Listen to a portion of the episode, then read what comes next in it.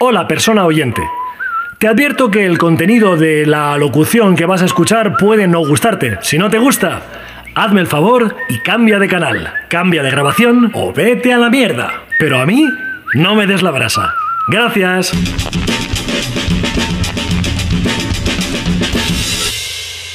Hola, hoy traigo una historia de terror, pero de terror, de terror, lo que sería terror, terror, terror, terror. Te vas, te vas, te vas a, te vas a acojonar. Terror total. Eh, se titula El piso del demonio y te la dedico especialmente a ti, oyente, que estás al otro extremo del aparoide este, a partir del cual llegan mis, mis, mis palabras transformadas en ondas. Ondas de sonido. Y bueno, en YouTube también, en, en colores, en colores que se, que se transforman y aparecen en tu pantalla. Así es, el maravilloso mundo de la magia, de la magia científica a través de la tecnología. Vamos a ver, el piso del demonio.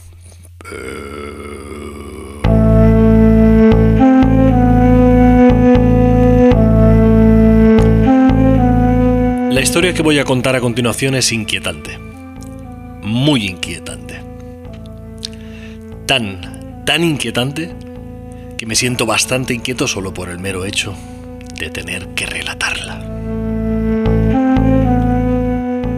Marisa era una mujer joven. Había finalizado sus estudios superiores y buscaba trabajo, trabajo del de verdad, mientras trabajaba de sol a sol como becaria en una empresa oportunista. Cuando comenzó su formación universitaria, se mudó a la capital y desde que puso los pies en el andén, sintió que pertenecía a su nuevo lugar de residencia. La capital la acogió y mantó sus pies al mero contacto, abrazó sus ilusiones y les dio cobijo. Nunca más se sintió de otro lugar que no fuese el que ella había elegido para ser.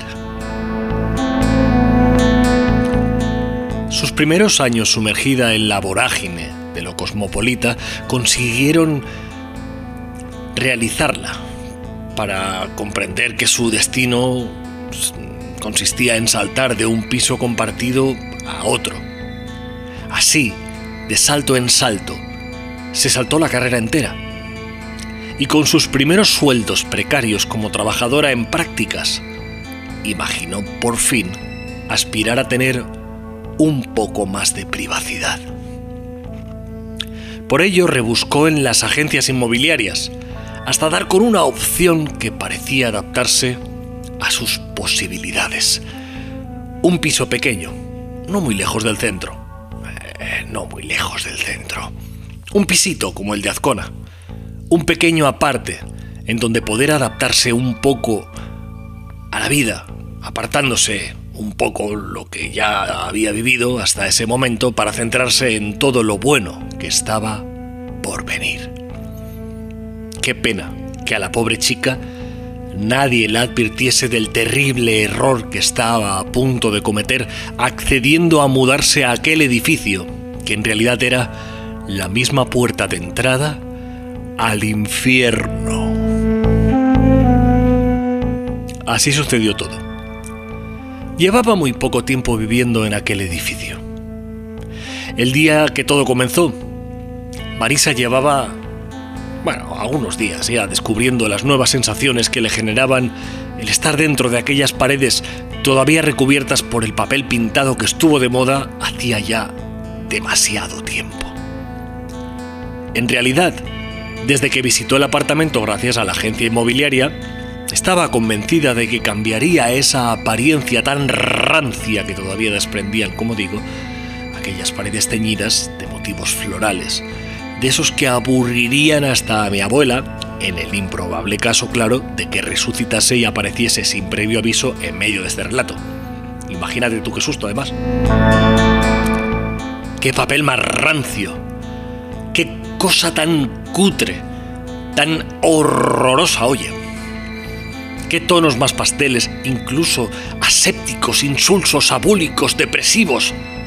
Me atrevería a afirmar que retrógrados. Vaya mojón de papel pintado. Pero si es que ni se podía mirar fijamente, que te volvías idiota si intentabas concentrarte en base a aquella trama de dibujos vegetales, de floripondios rosáceos y verde esmeralda mal, pegados con cola de conejo sobre la fría superficie encalada de las paredes de aquel pisito, aquel antro, que contaba solo con 43 metros cuadrados de superficie hábil. Qué hábiles estuvieron los de la inmobiliaria piso céntrico amueblado perfecto para jóvenes sin compromiso familiar. Si estaba a tomar por saco del centro, bien es cierto que tiene la parada del metro en la puerta. La estación 666.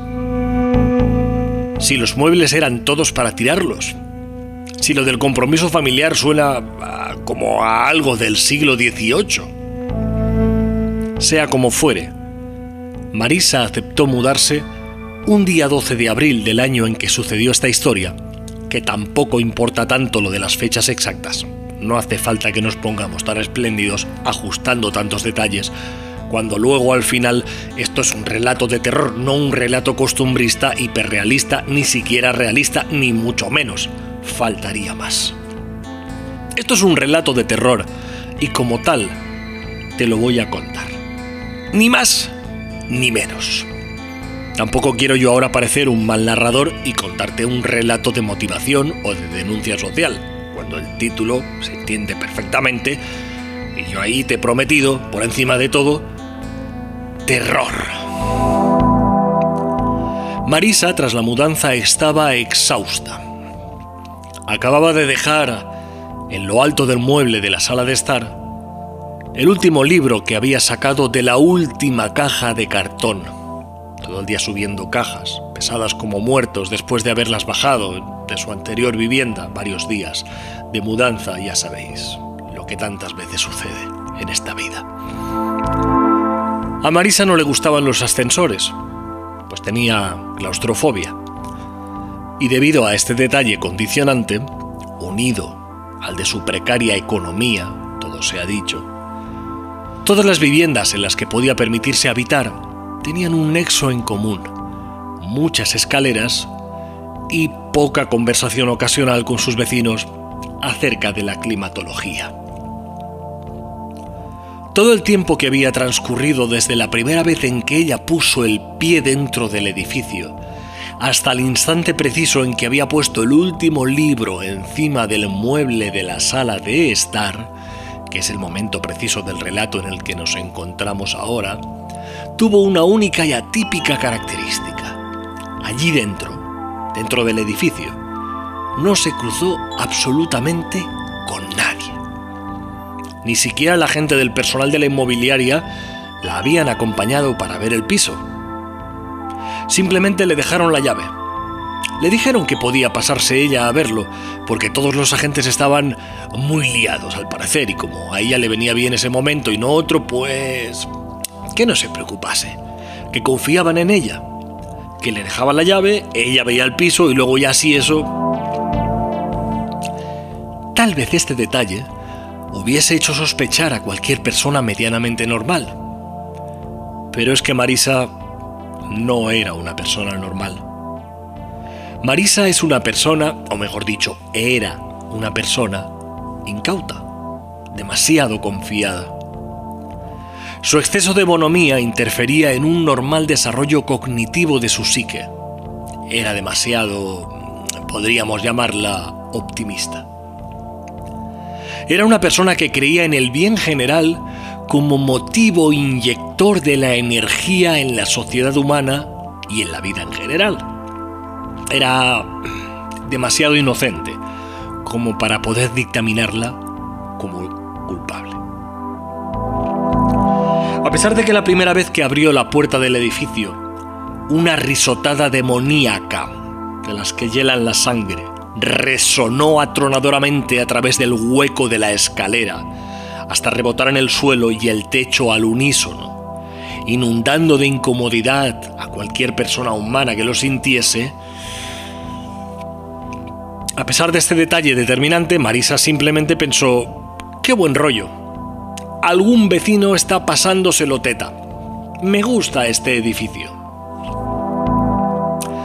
El recibidor era todo menos precisamente eso, recibidor, porque destilaba un ambiente que echaba para atrás. Un lugar tétrico, oscuro, frío, aterrador. Una invitación por todo lo alto y en mayúsculas para jamás atreverse a poner ni un pie dentro, sino saltar hacia atrás, dar media vuelta y no detenerse siquiera a plantearse ni por un instante la remota posibilidad de acceder a aquel lugar canónicamente fantasmagórico. A Marisa literalmente le daba completamente igual cualquier mal augurio, porque ella no creía en la mala energía, esto es, en la mala vibra.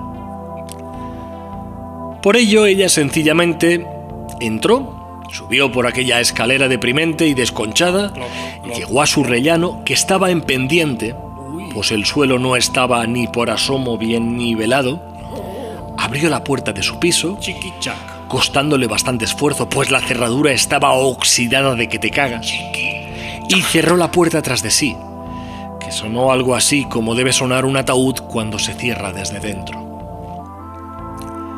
Marisa sencillamente se sonrió a sí misma, observándose en el espejo velado del recibidor. Y se sintió feliz. Me siento feliz. Se sintió en su hogar. También se sintió extrañamente observada, pero esto quizás era lo de menos en un momento de tantísima ilusión para ella. Lo que aconteció a partir de ese instante forma parte de la historia más intrincada dentro del género de terror absoluto. Así que, si no quieres morirte de miedo, te aconsejo que prestes mucha atención a lo que te voy a contar ahora mismo. Porque todo, todo, todo es producto de tu imaginación. Marisa, cuando algo de la realidad a su alrededor no le terminaba de cuadrar del todo bien, tendía a pensar, habrá sido fruto de mi imaginación. Y continuaba, como si nada hubiese sucedido. Como si todo lo paranormal que estaba empezando a sentir a su alrededor fuese en realidad algo de lo más convencional. Porque las paredes de su habitación de repente y sin aviso previo comenzaron a sangrar. Y las cortinas se abrieron de par en par a solas, desvelando que en lugar de un ventanal, lo que había en la pared era una especie de orificio. ¿Cómo llamarlo? Algo parecido a un ano. Un esfínter anal. Sí, un ano. De proporciones descomunales. Con su ampulosa orografía delimitando cada uno de los pliegues que coronan la puerta de salida trasera de cualquier cuerpo humano o animal un ano en la pared sangrante. Un ano en la pared sangrante enmarcado por unas cortinas rancias que para más Inri se habían abierto solas, quedando colgando graciosamente como si de un bigote de forzudo de finales del siglo XVIII se tratase. Menuda situación tan sórdida y estrambótica. Cuando el ano gigante de la pared sangrante se reveló, Marisa se había quedado petrificada sentada en los pies de la cama. Sintió como si un cubito de hielo resbalase por su columna vertebral, pero solo por dentro, ¿eh? No solo de la ropa, sino de la carne. Sintió el pánico absoluto a pesar de su espléndida candidez. Y no pudo más que aguantar a que la situación misma fuese la que le diese algún tipo de explicación no podía moverse en absoluto. Un zumbido, como de ruido blanco de nieve televisivo, se apoderó del ambiente hasta tal punto de que los tímpanos de Marisa colapsaron. Dijeron basta. Se rasgaron, como se rasga la hoja de un periódico a causa de la incisión causada por el envite o puñalada de la punta metálica afilada de un paraguas. Marisa quedó sorda. Estoy sorda. Sorda y petrificada al mismo tiempo. Y sentada sobre aquella cama que todavía olía a polvo que echaba para detrás. El ambiente pasó de sórdido e insoportable en tan solo una décima de segundo. El ano gigante en la pared sangrante, marcado por las cortinas que se movían solas, parecía observar fijamente y de frente a la pobre muchacha, desconcertada y sin remedio Trataba por todos los medios Marisa de gritar pidiendo algún tipo de ayuda, pero sus labios estaban completamente paralizados, como los labios de esas personas que se inyectan demasiado botox y quedan inservibles para una comunicación medianamente convencional. Marisa se sentía abandonada a su suerte, paralizada por el pánico y por una especie de fuerza inexplicable, como magnética, que le impedía cualquier tipo de movimiento, por insignificante que aspirase a ser solo lo imprescindible para mantenerse con vida. La sístole y la diástole como un concepto bajo mínimos. La respiración tan leve que apenas llegaba con fuerza suficiente la cantidad de oxígeno a su cerebro, como para que las órdenes vitales no llegasen demasiado tarde para la supervivencia.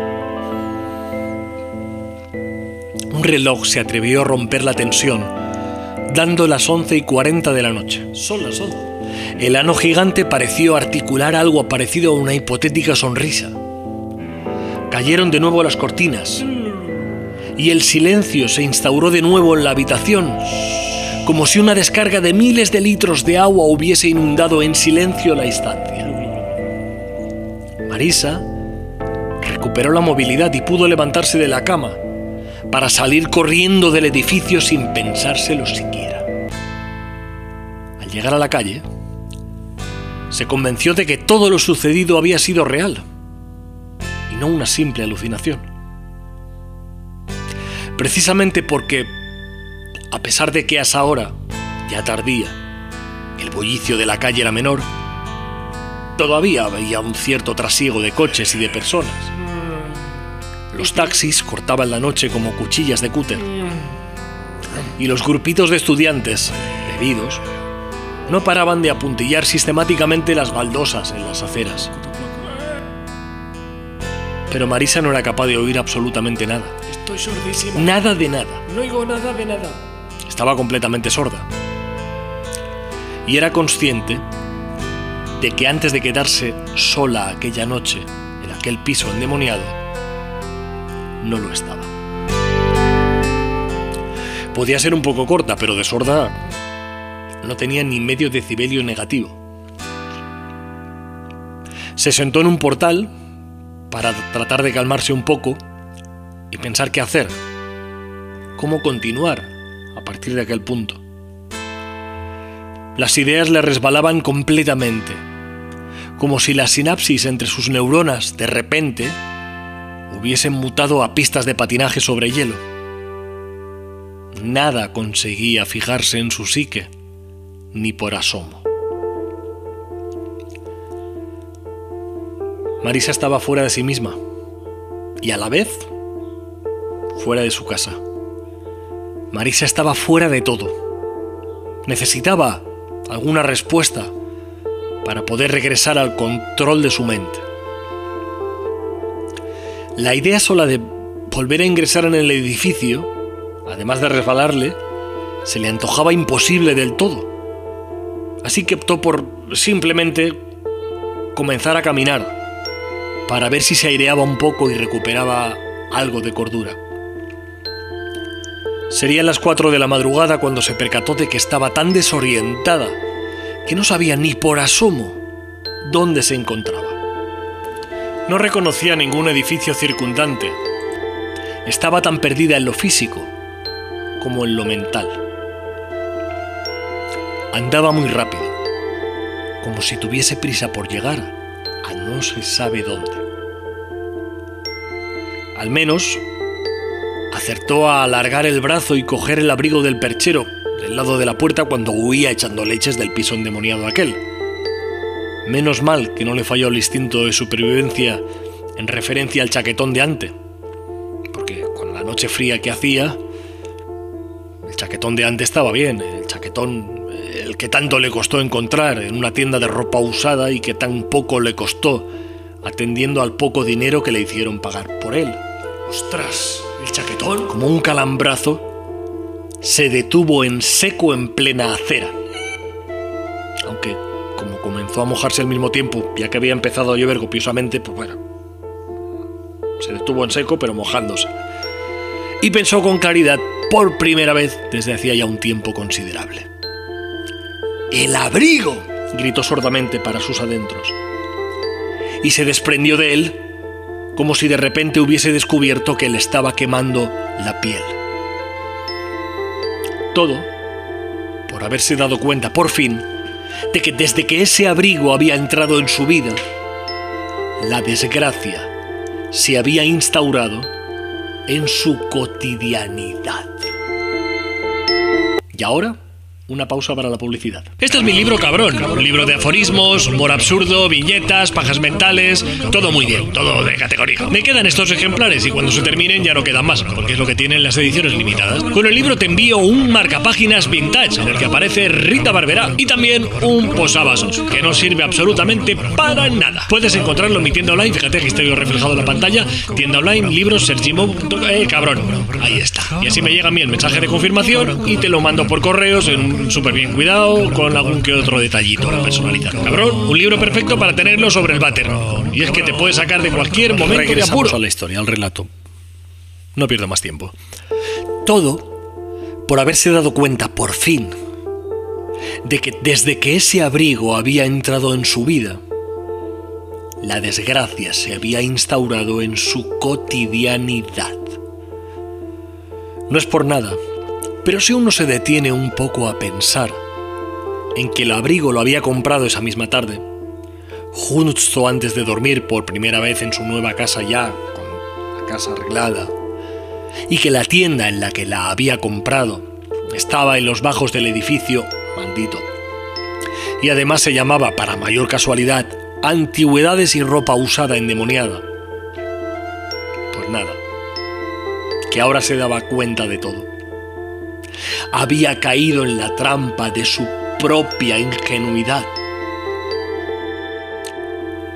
Regresó como buenamente pudo hasta el edificio.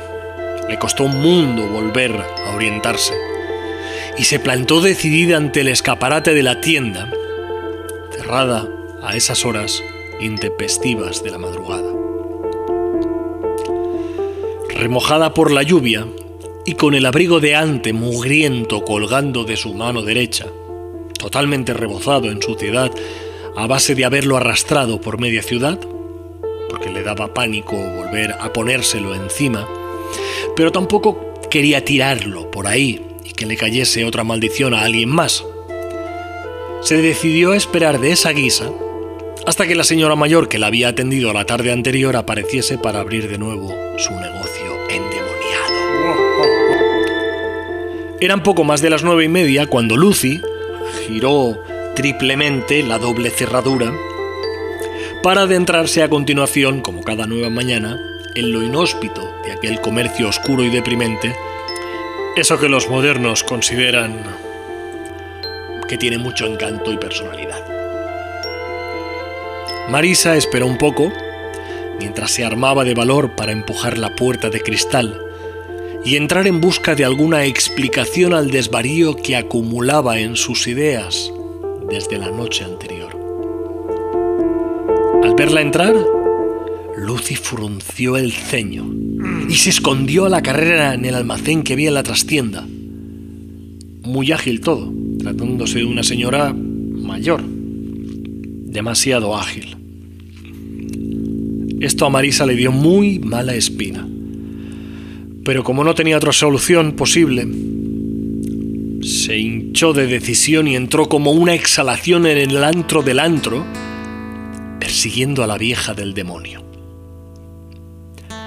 Lucy logró esconderse con una rapidez y efectividad totalmente impropias a las que debía tener, por lógica, una señora de edad provecta.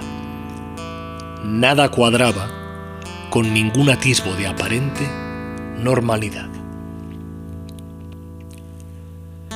Marisa empezó a otear el ambiente como un perro de presa, intentando descifrar detrás de qué estantería mugrienta podía estar escondida la afable pero estridente vieja de la tienda aquella, aquella tienda extraña del copón bendito. Cinco fueron las estanterías que bordeó en paz, porque al doblar la sexta, la vieja se abalanzó sobre ella sin previo aviso, sin tiempo para reaccionar. Los dedos huesudos de la señora se incrustaron como si de un arado arando la tierra se tratase, a lo largo y ancho del cuello de Marisa, que pudo ver en primerísimo primer plano los ojos tintos en sangre de luz proyectaba punzantes alaridos totalmente fuera de sí. Tanto abría en ello la boca que la dentadura postiza terminó por salir disparada, impactando en la nariz de Marisa, que quedó aturdida ante aquel inesperado golpe, con pestazo a corega. Huele a corega. Como acto reflejo, la joven acertó a defenderse, golpeando a la vieja con el abrigo empapado, como si de una toalla mojada en la ducha de un instituto se tratase. Tres golpes en la nuca de Lucy fueron suficientes para dejarla fuera de juego, liberándose Marisa de sus antinaturales manazas asfixiantes y de la amenaza seria que representaba este ser con aspecto de señora mayor, afable, pero desquiciada. Quedó inerte Lucy. Se ha muerto. Aprovechó esta circunstancia Marisa para atarla a una estantería con un par de cinturones usados de los que había en la tienda. Ya. Ahí ya te mueves. Luego, simplemente, y tras cerrar la puerta y poner el letrerito de cerrado, aguardó el momento en que recuperase la conciencia para poder preguntarle de dónde venía todo el mal que había recaído sobre su persona sin previo aviso, como un jarrón de agua fría. Me refiero al jarrón entero, lleno de agua cayéndole en la cabeza desde un cuarto piso sin ascensor. Poco a poco fue reiniciándose la señora con el consiguiente mal ambiente que eso generaba de nuevo en el ambiente húmedo y cargado de la trastienda. Y poco a poco fue balbuceando palabras sin sentido, con la mirada totalmente perdida, hasta que logró centrarse y acertar a dirigirse a Marisa con la mejor de las punterías. Eres el mismísimo demonio, Eres el mismísimo gritó demonio. Lucy a Marisa, Tú sí. con una voz tan grave como alguien muy mayor que llevase fumando desde los dos años de edad. Marisa negó la mayor, no, no sin cierto recelo, No. y a renglón seguido le arreó un sopapo a la vieja desdentada en los morros, Scrum. hecho que provocó que ésta le escupiese un chorretón de sangre y pusiese perdida una camiseta de la Expo del 92 que colgaba de una percha adyacente. Plup. Curro ensangrentado como metáfora visual de algo que ahora mismo no sabría muy bien cómo explicar. ¿Ves cómo eres el demonio, hija? reafirmó en el ambiente Lucy, mientras le aguantaba nuevamente la mirada a la desconcertada Marisa. ¿Qué está pasando en este edificio? espetó Marisa con la voz temblorosa. ¿Qué me pasó anoche en mi piso? ¿Qué le pasa al abrigo que me vendiste ayer? ¿De quién es el ano gigante que estaba anoche en la pared de mi nueva habitación? Tú sabes algo, vieja rara. Necesito saber la verdad. Gritó desesperada la chica. Tú no entiendes nada, No entiendes nada. proyectó en un exabrupto la vieja. Y se murió. Así sin más. Dejó de latir. Se volvió muñeco de trapo. Se le fue la luz. Marisa no sabía cómo reaccionar. De repente sintió que tenía que escapar de allí, que no podía soportar más aquel lugar, ni que fuese un minuto. No le preocupaban las huellas dejadas. No le preocupaba que la acusasen de homicidio de una señora mayor. ella ahora mismo tenía preocupaciones más importantes que atender. Así lo sentía y así sintió que debía actuar en consecuencia. Así, en un arrebato, le vino la intuición de que tal vez, si le prendía fuego al edificio, esta especie de maleficio se esfumaría, como había visto tantas veces en las películas. Claro que sí. Era el abrigo, era la vieja, era el edificio, eran las escaleras, era el piso. Está todo maldito. Debía ser algo relacionado con todo no podía dejar de intentar un exorcismo en toda regla por la vía de lo penal. Pensó un poco y a un primer golpe de vista no encontró nada con qué prenderle fuego. Nada. Y como no era fumadora, pues salió decidida hasta la calle para, tras un par de abordajes a sendos peatones, conseguir un mechero. ¿Tienes un mechero, por favor? Gracias. Unos minutos más tarde, la tienda ardía, con la agresividad que proporciona un altísimo contenido en material inflamable. Plástico, sky, polipiel, sintéticos variados, madera barnizada. Esto parece una falla, tú. La tienda del demonio supuso una bomba en toda regla que amplificó las llamas hasta límites inhóspitos. Poco tardó la vertical del edificio en pleno, a sucumbir ante el contagio y convertirse en un infierno en toda regla. Marisa lo observó todo desde un par de esquinas más abajo, y a pesar de su deplorable estado, fruto de una noche muy loca y de una madrugada más loca todavía, nadie parecía prestarle ninguna atención. Había demasiado fuego como para fijarse en ningún otro detalle insignificante. ¡Qué barbaridad de fuego hay! El teléfono de Marisa vibró en el bolsillo ancho de su pantalón, dándole un susto de altos vuelos. Nada comparable con lo que sintió al descolgar y escuchar al otro lado de la línea la grave voz de la vieja. Menudo circo has montado, hija de la gran puta. Le soltó así sin siquiera un ola de cortesía. Marisa quedó petrificada. Solo respiraba muy fuerte mientras escuchaba la respiración de Lucy. Poco a poco, ambas respiraciones fueron sincronizándose. Y en un momento determinado, al intentar hablar Marisa, su voz se cambió por el bozarrón carajillero de la vieja del demonio. Sí, sí, sí. ¿Pero qué? se escuchó Marisa a sí misma, aterrorizadísima y se cayó en seco. Me callo en seco. Estando empapada todavía, se cayó en seco. Sí. Sí. ¿Qué pasa? ¿Qué pasa? ¿No podía hacerlo o qué? No hace falta ser tan intiquismiquis como lector o como eh, oyente, ¿eh? No nos flipemos tanto. Marisa se cayó en seco, pero al escucharse internamente, al hablar para sí misma, su voz ya no estaba. Solo resonaba como un trueno seco la voz de Lucy. La puta llamada de teléfono la había introducido en su interior. razón. Y eso, que como se dio cuenta al pensar un poco, su teléfono llevaba ya unas cuantas horas apagado, pues la batería se le había agotado a primera hora de la madrugada mientras intentaba volver a encontrar el camino de vuelta al edificio. Joder, es que en esta historia para mí está todo mal, se dijo con la voz de la vieja, con la voz del demonio.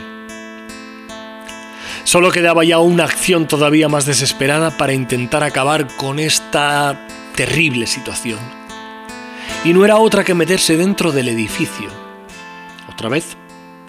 Para confrontar directamente aquello que fuese que la tenía metido dentro. Aquello que tuviese en su interior. En las películas suele funcionar, se dijo susurrando mentalmente para sí misma. Y empezó a caminar con paso firme hacia el incendio, con la esperanza de poder burlar el cordón policial y el sin Dios de bomberos que a esas alturas del envite ya estaban en primera línea de batalla. Se sorprendió al ver lo poco que le costó llegar a la misma puerta del infierno. Y es que cuando la actitud es la adecuada, cuando a la persona en cuestión se le ve segura, nadie se fija y nadie pregunta por nada. Será alguien que tenía que estar aquí. Era alguien que tenía Se dijeron para sí mismo Claro. todos los que la vieron llegar y no hicieron absolutamente nada por impedírselo. que va tan segura que sabe dónde va, seguro. Marisa tomó aire y se adentró en la portería. Subió no sin esfuerzo todos los pisos irregulares hasta llegar al descansillo en pendiente de su recién habitado piso. Al ir a abrir, se dio cuenta de que el manojo de llaves estaba en el bolsillo del abrigo. ¡Hostias! Por eso le he dado esos trompazos como panes al atizarle a la puta vieja, Claro. se dijo para sí misma con cierta sorna. Además, al escucharse con la voz de Lucy al tiempo que descubría este pesado detallito, le dio un poco de risa. No nos vamos a engañar después de todo lo que llevamos vivido ya. Es que esta voz para una muchacha es bastante ridícula, claro. Con un poco de carrerilla desde la puerta enfrentada en el rellano, se abalanzó contra su puerta con la esperanza de derribarla. Pero no lo consiguió, ni por asomo. La puerta ni siquiera se canteó un poco. Marisa rebotó hasta aterrizar en el suelo, con la clavícula izquierda partida. Un grito de dolor ascendió entre la negra humareda de la chimenea en que se había convertido el hueco de la escalera. Tengo dos clavículas, reflexionó con acierto. Por tanto, me queda un intento. Así fue como se sugestionó decididamente y con desesperación. Tomó aire y al exhalar de nuevo casi se ahoga porque el humo era demasiado denso a estas alturas ya. Así que tomó un poco de aire con la mejilla pegada al suelo, contó hasta cuatro y se levantó para volver a intentar la operación abajo con la puerta. Cago en Dios. Y un nuevo embate. Dio como resultado una nueva rotura de hueso y su consiguiente aterrizaje forzoso entre gestos retorcidos de dolor. Ya no le quedaban clavículas por romperse. ay, ya está todo. Ah, Pero cuando todo parecía perdido, perdido. y efectivamente lo estaba. La puerta del piso se abrió desde dentro. Una figura oscura, una sombra entre la nube de humo, la invitó a pasar. Pasa, Era Lucy, como descubrió aterrorizada pocos segundos después. Marisa entró y cerró la puerta tras de sí. Después, siguió por el estrecho y corto pasillo a Lucy, que se metió en la salita de estar. Y al llegar al dintel de la puerta, se le heló completamente la sangre. Porque Lucy estaba sentada en la mesa, cenando tranquilamente con el gran ano carnoso que se le había aparecido la noche anterior en la pared sangrante. Aquí, en familia. Pasa, hija mía, le dijo el ano con una voz tan suave Pasa, hija mía. que parecía estar sacada de un anuncio de pensiones o de alimentación de gatos. Pasa, pasa, no te quedes ahí. Venga. No opuso ningún tipo de resistencia. Vale. Pasó, se sentó entre ambos en la mesa y comenzó a comerse aquel plato que tenía servido para ella. Una tortillita de jamón con algo de pan y una Coca-Cola light.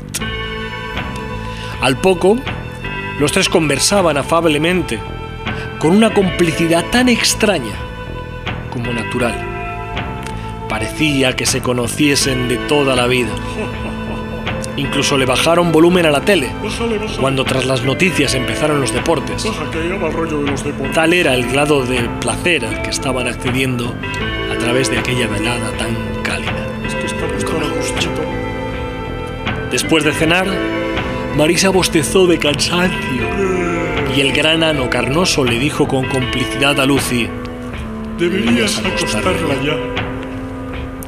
Tienes razón, cariño, dijo la vieja, sonriendo con ternura. Y se levantó, ayudando a incorporarse al tiempo a Marisa, que sencillamente se dejaba llevar. Sencillamente me dejo llevar. Eh, no te vayas sin darme un besito de buenas noches, dijo el gran ano carnoso con verdadera ternura. Y Marisa, sin pensárselo demasiado ya, se acercó muy despacio para darle un beso muy suavecito. Aprovechó una de las protuberancias que más sobresalía para hacerlo, y así, no necesitó meter dentro la cabeza para darle un beso de buenas noches. Lucy la acompañó hasta la habitación, no sin antes hacer parada obligatoria en el cuarto de baño para que Marisa se lavase los dientes. Se, acostó, Se acostó. cayendo a plomo sobre el viejo y gastado colchón. Pluf, pluf. Lucy la arropó con mucha ternura y antes de apagar la luz, le dio un besito a Marisa en la frente. Tenía los labios tan secos que le produjo un poco de picor, pero estaba tan cansada en todos los aspectos que lo de la grima fue lo de menos. Lo de menos, lo de la gripa. Al apagarse la luz, Marisa cerró los ojos. Si bien el resplandor del fuego descontrolado no la dejaba desconectar del todo, pero al final incluso consiguió olvidarse y dejarse arrastrar hasta el territorio de la mente, donde el sueño es más profundo. Y allí se quedó, soñando como nunca hasta ese entonces había soñado, embozada dentro de una cama vieja, que era en realidad la nueva cama donde iba a dormir por el resto de tiempo que quede por expirar hasta que la eternidad algún día se pase de moda. Los de la inmobiliaria se cabrearon mucho con Marisa, pues el número de cuenta con el que abonar la fianza y el primer mes resultó estar mal y se quedaron sin cobrar. Nos hemos quedado sin cobrar. Pobre gente, Ya no vale. menudo disgusto se llevaron. Si es que esta casa Bueno, espero que os haya gustado el relato del piso del demonio y ahora, sin más dilación, os dejo con la tertulia en la que vamos a comentar la historia como tal. La tertulia. Bueno, eh, esta es una historia con tintes surrealistas. Efectivamente. Es una historia en la que se ve clarísimamente la influencia de, bueno, de- de- de muchos factores, desde Edgar Allan Poe a Alex de la Iglesia, ¿no? Pero Sí, se nota, se nota. bueno, incluso Enrique no Jardiel un- Poncela. un- Sí, un, des- un despropósito. Es- totalmente de acuerdo en eso. Sí. Sí, totalmente de acuerdo porque no hay un hay un hilo conductor, pero al mismo tiempo le falta un poco Estoy de, de consistencia, digo yo. ¿eh? Pero bueno, pero está bien. El género yo creo que está bien conseguido, da miedo, eh, al mismo tiempo tiene partes surrealistas. Es, yo Claro, está bastante el acertado. hecho de ser un Sí. personaje Y el personaje de potente, Marisa es muy personaje bueno, sí. femenino tan potente Sí, sí. le da le da una convicción al relato Te has adelantado absoluta, incluso a lo que yo absoluta, quería decir. absoluta Sí, sí, y sí. además bueno un punto de vista muy actual también Totalmente, claro. Creo. Esa es la perspectiva. La perspectiva del, del narrador está totalmente integrada en esa concepción. Sí, sí, sí. Creo que te vas a adelantar Mira, otra vez a lo que ves lo del ano. que Iba a decirte lo del ano. ¿Qué- homenaje ¿De dónde viene eso? directo Sí. la escatología siempre y más en este año es un berlanguiano, directo claro, por supuesto. Ahora me he adelantado yo. Eso Sí, vaya por delante. totalmente. Entonces, se, se Pero el concepto del ano como tal, Sí. Sin haberlo pensado, es probable, es probable que hubiese. Bueno, es probable que hubiese, no, es probable que, que salió, ¿no? El concepto, que apareció el concepto en mi mente a través de. Pues del vicio de ver a los capítulos de Ricky Morty. Ricky Morty, claro, se entiende perfectamente también la referencia, sí. Sí, sí, sí, sí, totalmente. Sí, sí, sí. Uno de los grandes referentes de la ciencia ficción surrealista Totalmente y escatológica de todos los tiempos. Efectivamente. Ahora mismo no sé si preguntarte por tu escena pre- preferida. ¿Qué escena es la preferida? Y si no es ahora, te lo preguntaré después. Si no, pues saca otro tema tú. Esto es una tertulia de Tal vez la historia. mi venga. escena favorita Sí, sea la de la la de la lucha, la de la pelea en la trastienda. no está mal, no tal está vez la mal. de la pelea, No está mal. la lucha en la trastienda, tal vez, ¿eh? La mía, tal vez, la primera poco en aparición. que aparece el concepto ninja ya, ¿no? De la lucha, la lucha tal cual. Si me permites a mí que la Ninja diga la parte mía, de la vieja y la lucha tal cual. Si me dejas los hab- protagonistas. si me dejas Es hablar, Un concepto bizarro y, y muy, muy, muy, muy fuerte, ahí, muy radical, muy potente. si me permites hablar, porque esto es una tertulia, yo te diré que la a mí la escena que más me gusta es la de la primera aparición del ano, cuando se descubre la cortina ella sola. Y, creo que poco más ya quedaría, ¿no? De comentar o si quieres poner algún tema más. Yo he venido aquí a hablar. Sí, bueno, al final. ¿El qué? Tiene todo el tiempo la estética ¿no? y la. Ah, sobre la, estética del, del, del, endemoniado. Claro. endemoniamiento. Es lo que tiene. de la maldición demoníaca. Ya desde el título, porque se titula tiene El piso del demonio. Claro, claro. Siempre es algo que tiene está muy. Sí, a mí personalmente me parece muy interesante. Como espectadores, como lectores. A pesar de ser plenamente ateo, me considero fan del, del demonio. Del demonio, sí, totalmente. Yo creo que en eso coincidimos. Sí, has tocado el micrófono ahora y ha sido bastante desagradable. Por eso yo te, te pediría que tuvieses un poco más de. Más, ¿no? No, no, yo creo que también. Ya podemos terminar, porque no, no. Todo, todo mal. Está todo, todo mal. Está todo, todo mal. Mal. Y recuerda que si te ha gustado este programa puedes darle like, suscribirte al canal, seguirme en redes sociales y predicar por el mundo lo maravilloso que soy. Gracias por tu apoyo y hasta la próxima edición de Está todo mal.